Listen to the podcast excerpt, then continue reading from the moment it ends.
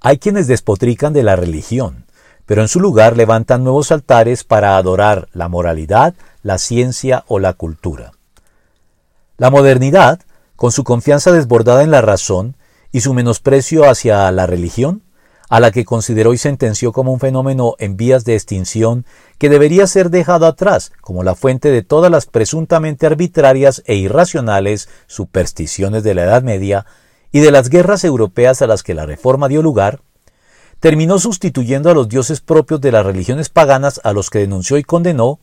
con dioses más sofisticados e imperceptibles, sin relación directa con la religión y sus lugares o espacios de culto, en lo que muy bien podríamos llamar dioses seculares.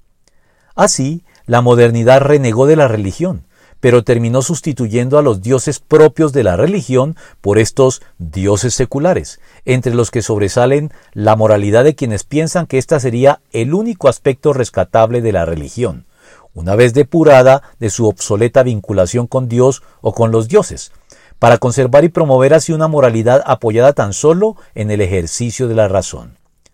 La cultura en general y la ciencia en particular también son sustitutos modernos de Dios, que cautivan a sus cultivadores y seguidores al punto de llevarlos a erigir con ellos nuevos altares ante los cuales se terminan postrando de nuevo,